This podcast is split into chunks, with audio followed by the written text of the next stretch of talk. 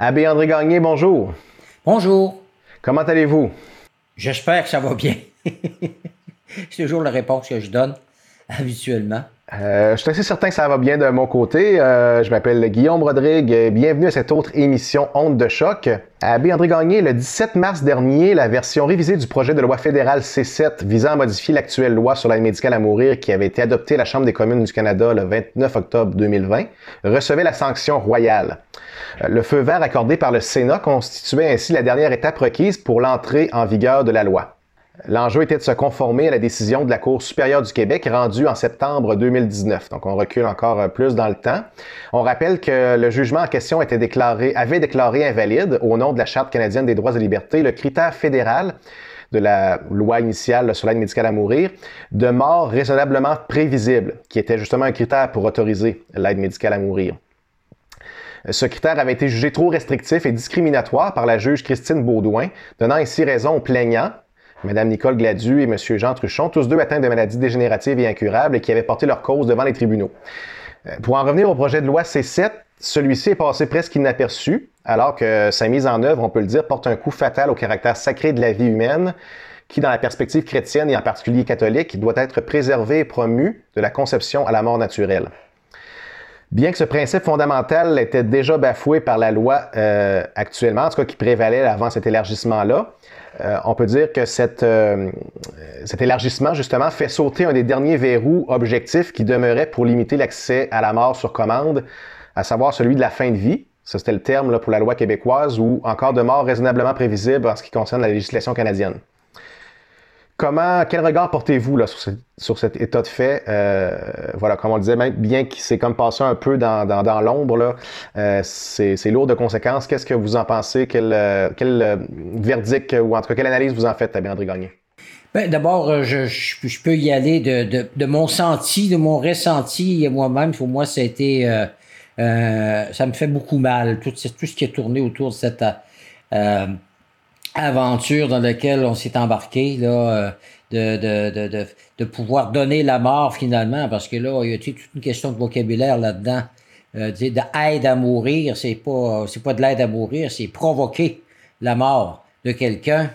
Et puis, euh, et là, c'était presque évident que quand on a ouvert la porte là-dessus, sur ce qu'on s'était jamais fait du côté de la médecine, par exemple, que des médecins donnent la mort, que la mort euh, advienne à l'occasion d'un vraiment d'un véritable soin de santé, ça c'est une chose. Mais là maintenant, c'est les médecins qui, selon l'expression du pape euh, François lui-même, ben, les médecins qui deviennent des, des tueurs à gages, sont payés pour donner la mort à des personnes. Et là, ben, c'est pas simplement la mort quand elle était prévisible, euh, enfin, dans, dans un espace de quelques jours, mais des personnes qui disent, mais à n'importe quel moment, je veux que le gouvernement puisse euh, me donner la mort euh, à ses frais, finalement, hein, aux frais du gouvernement. Alors, euh, la manière de, de, de présenter l'inacceptable, c'est ça, là, hein, de façon hautement acceptable, est apparue affligeante. L'appel à la compassion, à exercer en pareille pratique, devenait un piège pour des personnes en situation de pauvreté ou de détresse. Il n'y avait, il n'y a aucune nécessité de devancer l'heure de la mort naturelle, surtout quand on sait qu'aujourd'hui la médecine peut placer une personne extrêmement souffrante qui serait en fin de vie et relativement proche de la mort, on peut la placer en état de coma artificiel ou de sédation palliative, ce qui la soulagerait déjà de vivre ce que nous pourrions appeler les affres de la mort. Alors, où est la raison, pourquoi est-ce qu'il fallait donner ce soi-disant service-là eh bien, ça, ça veut dire qu'effectivement, on le sait, mais on le constate encore. On n'est plus dans une société, il n'y a plus de réflexe chrétien dans notre société. Alors finalement, ben, s'il n'y a plus de réflexe chrétien, où est-ce qu'on va trouver le sens de la dignité de la vie? Puis qu'est-ce que ça va vouloir dire, la dignité de la vie? Alors, euh, préserver le principe inaliénable du respect de la vie tel qu'on l'avait vécu jusqu'à maintenant. C'est comme si euh, les personnes qui avaient vécu là, bien avant nous n'avait pas été assez intelligent pour penser que quand une personne était très malade, on pouvait simplement provoquer sa mort et puis ça serait, ça aurait réglé le problème. On l'a jamais fait, justement en raison de cette dignité de la vie. Préserver ce principe-là, euh, euh, auquel euh, on, ne peut attenter pour aucune raison, sinon le cas de légitime défense. Est-ce que vous trouvez qu'il n'y a, pas une incohérence, un, double discours au niveau euh, social, sociétal par rapport au suicide, euh, qui est quand même ahurissant, puisque c'est comme si on défendait à la fois une chose et son contraire. D'une part, on, déploie des, efforts, des, même des fonds très importants, colossaux dans la prévention du suicide, puis tout le discours de sensibilisation tient au fait que justement le suicide n'est pas, une solution, que d'autres alternatives au mal de vivre, à la détresse profonde, euh, ce qui est très bien, ce qui est très juste euh, d'une part, puis d'autre part, bien avec cette, euh, cette loi, cette aide médicale à mourir qui, qui est rien d'autre qu'un suicide assisté, là, on le présente comme l'ultime droit disposer dignement de sa vie, comme, comme l'ultime geste de, compassion à accorder. bon, comme vous le mentionnez aussi, on le présente comme un, comme un soin de santé. Là. Est-ce qu'il n'y a pas là un paradoxe euh, assez, euh, assez terrifiant, même, je dirais? Oui. Ben, d'abord, euh, l'Église, au nom de Dieu, a toujours maintenu, fait la, défense justement de, de, de, de se juger soi-même propriétaire de sa vie. Nous sommes des créatures, des créatures de Dieu, nous lui appartenons. Et euh, ben, l'interdit de tuer, tu ne tueras point, bien sûr, ça valait pour euh, euh, les, les, personnes autour de nous. Et puis, ben, le suicide, de ne pas s'enlever la vie soi-même. Alors, dans ce cas-là, là, il y a comme une espèce d'ambiguïté. C'est la personne qui s'enlève la vie, mais demande à un médecin de le faire. Bon. Euh, et puis on essaie de légitimer ça sous prétexte d'une certaine liberté. Vous savez, les définitions de c'est quoi la liberté, etc., il faut qu'on parte de quelque chose, de quelques principes. Si on part plus d'un principe euh, qui nous transcende, eh bien là, on arrive à, à, des gouvernements qui, qui, qui font des lois selon euh, la satisfaction des demandes, même pas de la majorité parfois. Là, cette question de, de, de l'euthanasie euh, euh, avait pas été demandée par, par la majorité, mais on s'est organisé euh, pour euh, faire plaisir à, à, une partie de clientèle qui assure des votes à un parti, ben, de leur procurer cette, cette nouveauté-là. Là, et puis, ben, en se basant simplement sur, il y en a qui le veulent, donc on le fait. Mais ça, ça influence les personnes, même de bonne volonté, à penser que c'est ce qui c'est ce qui est extraordinaire parce qu'on on a peur de la souffrance. Puis, euh, mais euh, pour avoir euh, côtoyé très souvent dans ma vie de prêtre, là, ça va faire 40, 44 ans là, que j'ai été ordonné prêtre. J'en ai vu des personnes mourir, puis des personnes qui meurent, dans des, des souffrances horribles, insupportables. J'en ai pas vu moi personnellement. Je dis pas qu'il y en a pas, euh, mais encore là, on peut soulager d'une autre manière, c'est-à-dire en, en, en, mettant, comme je disais tantôt, les personnes dans un coma artificiel. Alors dire, invoquer la souffrance insupportable, mais là, on dit, oui, la souffrance physique, là, il y a la souffrance morale. Et puis, bon, on risque, euh, ben, de, de de, de, de, mettre ces situations de souffrance, de tellement élargir la définition de ce que c'est que la souffrance, la douleur extrême, euh, une personne qui a un peu plus de, de, qui ne peut plus s'accepter elle-même dans une situation d'handicap, par exemple, ou des personnes âgées qui qui, qui, qui, qui veulent pas donner de troubles à leurs enfants. Alors, euh, tout ça, euh, ben, il n'y a pas de, il n'y a pas aucune valorisation de la souffrance, même si on accuse l'Église un moment donné, d'avoir euh, idéalisé la souffrance, d'avoir dit aux gens, il faut porter sa croix, comme si l'Église se disait, il faut absolument souffrir. L'Église n'a jamais dit ça. Hein? Elle lutte contre la souffrance. D'ailleurs, l'Église ne prenait que notre histoire ici, là, l'histoire euh, du peuple français en Amérique du Nord, une des premières choses qui, a été faite par des gens d'église qui sont arrivés ici chez nous au, Canada puis au, Québec, ça a été de construire un hôpital. Alors, euh, et partout là où il y a eu des missionnaires, ben, euh, aider les gens déjà physiquement, d'abord les aider à, à, avoir de la nourriture nécessaire pour, pour leur corps, autant que les soins de santé. Il, faut, essayer de, travailler, vaincre la maladie autant que possible en encourageant la médecine à faire des, des, des, des pas de ce côté-là. Mais là, on, on, est passé vraiment à quelque chose d'autre.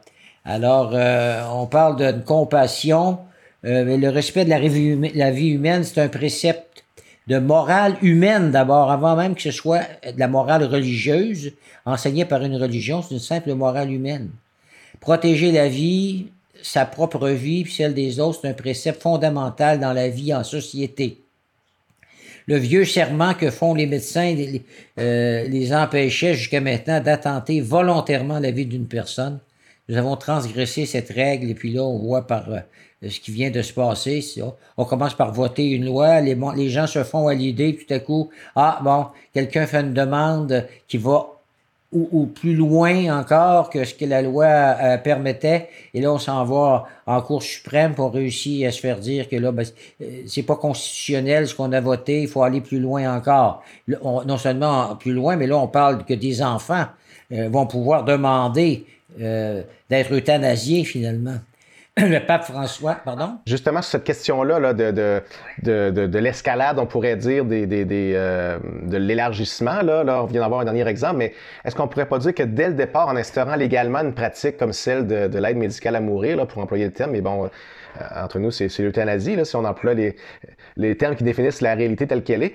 Est-ce qu'on pourrait pas dire qu'on a ouvert une boîte de Pandore, qu'on s'est engagé sur, euh, sur la fameuse pente glissante qui était décrié par plusieurs détracteurs de l'euthanasie au départ, lorsqu'il y avait les consultations publiques sur la, fameuse commission Mourir dans la dignité.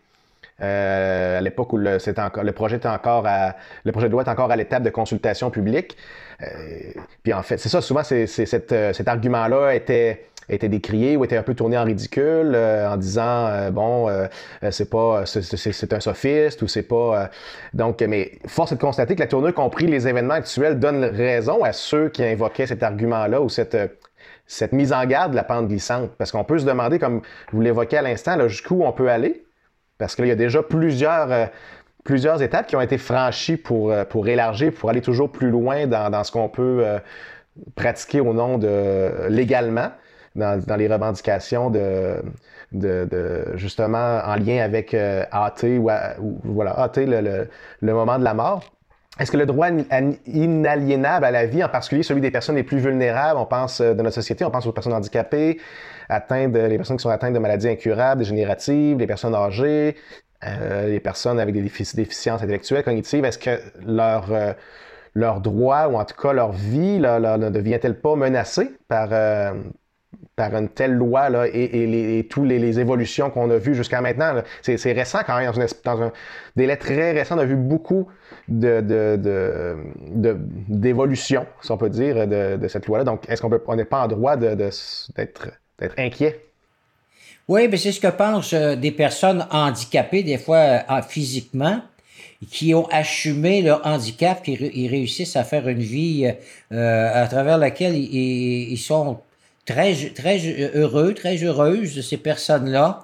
Et puis, c'est eux qui ont euh, manifesté un moment donné en disant, c'est comme si vous disiez que on a des bonnes raisons de penser que ça vaut plus la peine de vivre quand on n'est pas, euh, physiquement selon les, critères là, que la société valorise, la, forme, la très grande forme, l'être en forme, là, ça c'est devenu majeur. Pas, on ne demande plus à une personne quand on la rencontre comment vas-tu? On lui demande, puis, tu es en forme. Hein? Alors ça, c'est important. Tout est, est, sur la forme physique. Et puis, euh, donc, euh, à un moment donné, on finit par penser que les personnes qui euh, sont en situation, enfin, de grande épreuve physiquement dans la maladie, et comme si elle, n'a plus vraiment, elle peut penser facilement qu'elle n'a plus son rôle dans la société parce qu'elle peut plus apporter à la société comme autrefois.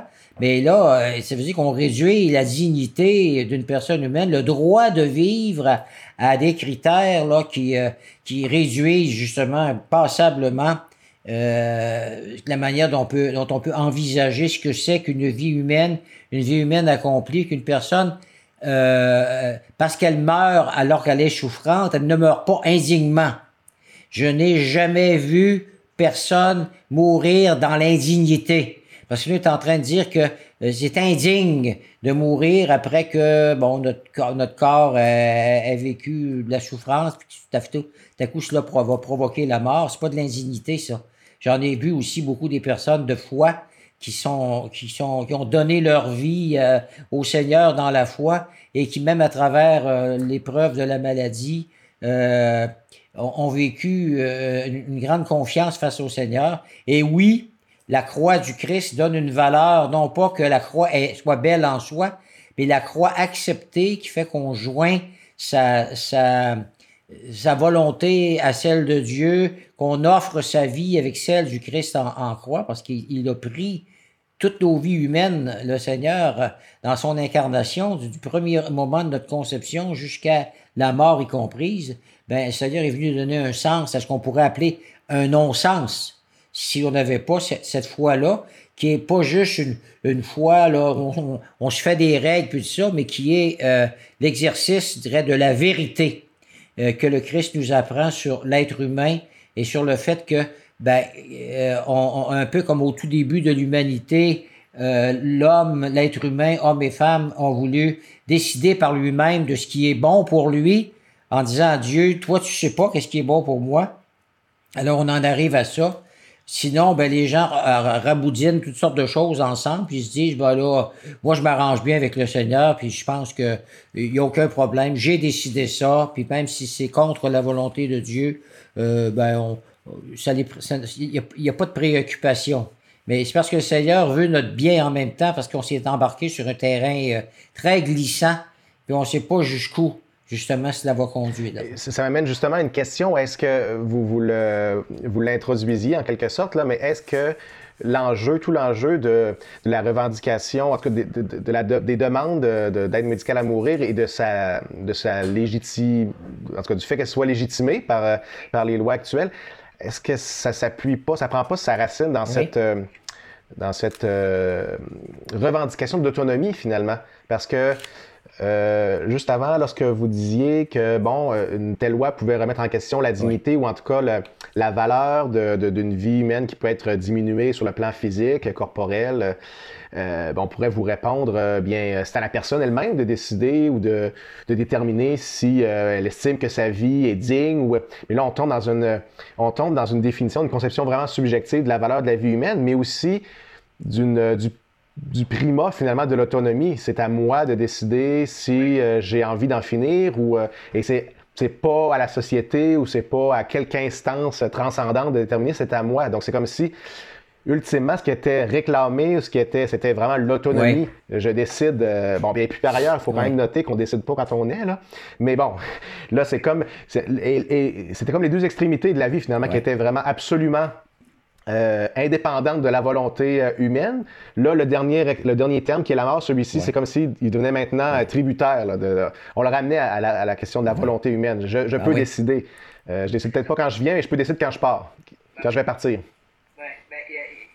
Un principe, là, bon, ça, s'affirme. ben, il y a toute la question, on peut parler du subjectif. dans quelle mesure une personne qui choisit euh, parce qu'on on, dit que euh, toujours dans cette question de, de, de, la mort qu'on va provoquer chez une personne, là, que euh, la personne est très, très, très, très consciente, elle, le fait en conscience, elle le fait pas parce qu'il y a des pressions sur elle, puis on, on, vérifie avant de, de donner l'autorisation d'une euthanasie, que ce soit bien là. Est-ce que c'est là tant que ça, cette espèce de liberté, oh ben si euh, chez les personnes, justement, souvent dans leur situation de, maladie ou d'épreuve, de grandes épreuves de santé, que la personne n'est pas justement influencée par, par les propos qui courent, par le fait qu'on ne veut pas imposer à la société, mais à la famille, euh, euh, s'imposer comme personne malade.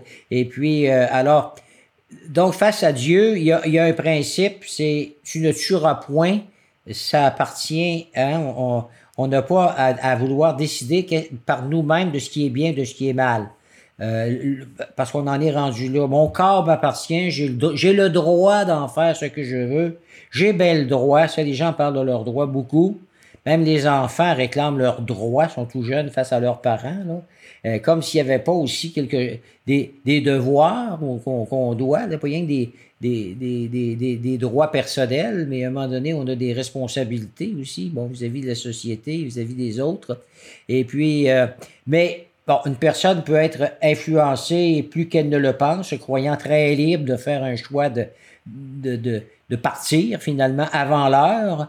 Et puis, euh, bon, là, bon, comment le, c'est le Seigneur qui sonde les reins et les cœurs. Alors, euh, comment le Seigneur va, va, va, va, juger tout ça? est capable de voir, lui, profondément dans quelle mesure une personne a, posé un geste vraiment pour s'opposer à lui, ou ben non, a cru sincèrement dans sa conscience qu'elle, euh, qu'elle, euh, qu'est-ce que c'est, qu'elle devait faire que de demander d'être euh, euthanasié.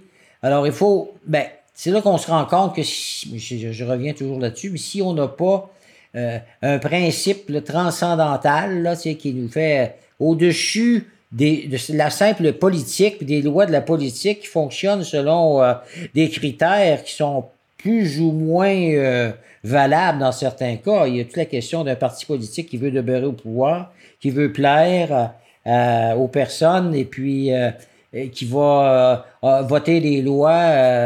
ben, à un moment donné, on, ça peut ressembler à une espèce de dé, dégénérescence où finalement on va au plus bas des illuminateurs communs tout le temps comme s'il n'y a plus rien pour nous élever. Moi, je suis convaincu que, parce que je suis convaincu que le Christ est, Dieu, et puis qu'il est le chemin, la vérité et la vie, qu'on a toutes les raisons du monde, non seulement d'avoir confiance en lui, mais de faire ce qu'il nous propose, parce qu'il ne nous impose pas quelque chose de façon autoritaire, comme pour imposer sa propre autorité, mais parce que lui sait ce qui est bon pour l'être humain. si on n'a plus euh, ce qu'on avait avant, le christianisme, puis les valeurs chrétiennes qui ont inspiré même nos chartes, nos chartes des droits et libertés, ben alors, euh, c'est quoi là? On, on, va à gauche, on va à droite, on suit euh, tous les méandres des, des, des modes, des, des, manières de penser, et puis on en arrive à des choses qui, qui, qui nous apparaissent incompréhensibles, puis qu'on n'aurait jamais pu imaginer il n'y a pas si longtemps qu'il puisse arriver dans un, dans un pays comme le nôtre. Euh, je comprends à, vos derniers propos que même sur un plan, euh, sur un plan chrétien, la, question de, de, de, s'opposer à, l'euthanasie n'est pas seulement euh, un, enjeu, un enjeu moral. Vous parliez du Christ qui n'impose pas. C'est ça, le Christ ne nous laisse pas que des lois ou des préceptes à observer, mais il nous révèle qui nous sommes en vérité et, pourquoi et pour qui nous avons été créés. Il y a donc une véritable anthropologie, une, vision de l'homme qui est proposée euh, par le christianisme et qui peut guider notre agir, nos décisions euh, qui touchent euh, les enjeux moraux, justement. Dans, cet ordre d'idées, quel éclairage et quelle piste de, solution la foi chrétienne peut-elle apporter au sujet de la valeur de l'existence humaine? On, on, y revient, la question de la dignité qui était au cœur justement de ce débat-là, mais qui a été tellement galvaudé. Euh, cette euh, existence humaine, particulièrement lorsqu'elle est traversée par la souffrance, parce que c'est ça aussi euh, l'enjeu qui, ou en tout cas le, le, la pierre d'achoppement qui fait, qui fait pleuvoir autant de, demandes, en tout cas tenter qu'il y en ait beaucoup. Là, ça, il n'y a pas nécessairement de, de, statistiques toujours très à jour sur le sujet. Mais donc c'est ça, cette existence traversée par la souffrance, la dégradation physique et psychologique, euh, qui peuvent être des sources d'aliénation pour l'être humain. Il faut quand même pas non plus euh, idéaliser ou romantiser la chose. Il y a vraiment euh, des, vraies situations très souffrantes, très qui peuvent sur un certain temps paraître, en tout cas, être très aliénantes dans un sens. on en revient, je, la pose de front, même si on l'a évoqué sur différents angles, mais qu'est-ce qu'une vie digne dans la perspective, dans la perspective chrétienne? Et parce qu'il faut, il faut bien comprendre que euh, le christianisme, c'est pas d'abord des pratiques spirituelles, religieuses euh, à faire qui seraient imposées. On s'est fait une religion, puis là, nous autres, on dit ça c'est correct, puis ça c'est pas correct, c'est pas ça du tout. Tout est centré sur la personne même de Jésus-Christ et de ce qu'il nous a révélé sur nous-mêmes. En nous révélant Dieu, en nous faisant connaître Dieu, et nous fait connaître en même temps qui nous sommes aux yeux de Dieu, puis qui nous sommes face à nous-mêmes. Elle nous révèle notre, propre dignité et ce qui fait que, bien, euh, on, a, euh, en, adoptant, on dirait, le Christ comme celui qui, qui, nous, nous, éclaire, comme celui qui nous, qui nous conduit sur le, bon chemin, euh, parce qu'à un moment donné, les chemins, c'est justement, ils peuvent être divers, puis on pourrait facilement s'embarquer dans l'une ou l'autre voie qui, qui peut arriver comme un, apparaître comme un cul-de-sac dans notre vie. Là. Et eh bien là, euh, donc, dans le Christ, vous avez une vision de la personne, de ce que c'est que la dignité d'une personne, une vision du sens du travail humain, euh, comment on est co-créateur avec Dieu par rapport à, la création, par rapport au monde à créer, un monde dont on ne doit pas abuser. Euh, c'est le même problème qui se passe quand on parle de, la planète qui, a été malmenée, qui, est, qui est malmenée et puis euh, qui s'en va quasiment à volo si on ne fait pas quelque chose. Alors tout ça nous pose toujours la question de gens qui se disent, moi, je vais faire ce que je veux, et puis moi, j'ai les moyens d'aller euh, rafler euh, les trésors qu'il peut y avoir un peu partout, je vais, je vais m'approprier tout ça. Alors, ben, je reviens au Christ qui nous dit quelle est la dignité du travail, quelle est même le, ben, la, dignité même de l'amour, qu'est-ce que c'est qu'aimer vraiment, si je m'en remets pas à celui qui est la source de l'amour, comment est-ce que je peux comprendre ce que c'est que d'aimer vraiment, qui n'a rien à voir non plus à juste, voici moi, comment je pense que c'est que, que, que c'est que d'aimer, et puis d'aller dans toutes sortes de directions aussi, comme on le voit. La même chose sur le sens de la souffrance, qui est pas désirable en soi, comme la croix du Christ. En soi, c'est une potence, c'est pas beau. Ce qui est beau sur la croix, c'est l'amour de Dieu dans le Christ qui est allé jusqu'au bout. Hein. Euh, c'est, encore une fois, c'est, c'est, le cri du Christ, mon Dieu, pourquoi m'as-tu abandonné? Mais en même temps, qui s'en remet finalement en, toute confiance entre les mains du Père, en disant, Père, entre tes mains, je remets mon esprit. Alors, euh, donc, et, et, en même temps, le sens de la mort qui fait partie de la vie, mais qui euh, doit être la peur devant la mort doit, être comme dépassée dans l'espérance que le Christ euh, mort et ressuscité nous donne. Alors, euh, donc, c'est pas des pratiques comme une vision qui, d'après moi, dans la foi catholique, la vision du Christ qui est la vraie, la bonne vision, la bonne manière de voir qu'est-ce qu'un homme, qu'est-ce que c'est un homme pour vrai, qu'est-ce que c'est qu'être une femme pour vrai. Si on ne le trouve pas dans le Christ, alors on va le trouver ailleurs. Mais dans quoi? Dans quelle espèce de principe qui se base sur quoi, là? Hein? Alors, euh, on ne se base pas sur euh, une invention, on se base sur euh, une révélation qui nous a été faite par Dieu lui-même, qui est venu sur notre terrain pour nous éclairer sur le sens de, notre vie, de tout ce que nous avons à vivre, en nous disant qu'il est avec nous à travers tout ce que nous vivons dans notre vie, du premier instant de notre conception jusqu'au moment de notre mort, qui vient à l'heure de Dieu et non pas à, l'heure que nous autres, on voudrait. Puis, ce qui ne veut pas dire que c'est pas triste. À un moment donné, là, tout ça, toute la question de la souffrance. Seigneur a, pleuré à un moment donné sur certaines situations humaines devant lesquelles il a été placé. Alors, euh, oui, c'est triste, mais en même temps, il n'y a, a, pas un mur là, sur lequel, contre lequel on bute, mais il y a une ouverture, euh, même devant la mort, une espérance qu'on ne pouvait pas avoir autrement que, que dans, dans le Christ.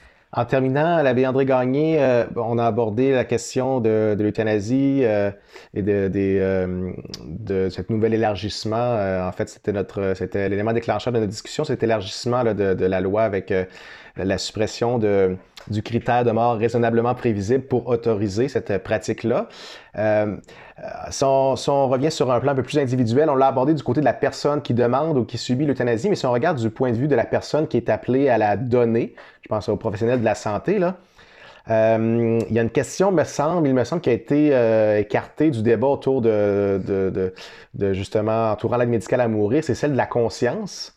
Euh, celle qui intime au cœur de l'homme, tu ne tueras point. On, on le voit euh, déjà dans les premières pages de, la Bible, euh, pas sous forme de commandement, mais en tout cas sous forme de, récit. je pense à celui de, de Caïn et Abel. c'est le Dieu qui demande finalement des comptes à Caïn de, la vie ou de la mort de, son frère.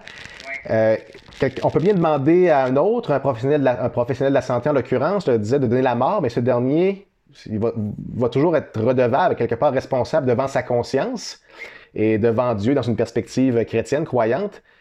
Et, ça jusqu'à sa, propre mort de, ce geste euh, fatal, je dirais, qui, qui, l'a posé, euh, même si c'est pas contraint, mais que faire de cette, euh, justement, de la question de la conscience? Ben, on en est rendu au fait que le respect de la conscience individuelle, ça prévaut pas devant une loi. Alors, il y a des médecins qui, en conscience, ne se jugeaient pas. Bien, un grand nombre euh, qui se sont exprimés au moment où on s'apprêtait à voter la, la première euh, loi là, sur l'aide médicale à mourir. Beaucoup de médecins s'y opposaient.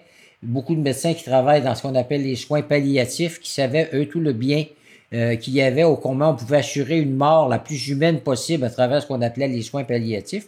Mais on refuse à un médecin de pouvoir agir euh, selon sa conscience en, et en refusant lui-même de donner la mort. Parce que ces gens-là ont été, formés dans la médecine à observer justement une loi fondamentale qui est on, on agit comme médecin pour la santé, pour, pour euh, sauver la vie éventuellement, et jamais pour provoquer la mort. Elle peut venir comme une conséquence, mais on n'a jamais l'intention de provoquer la mort pour elle-même.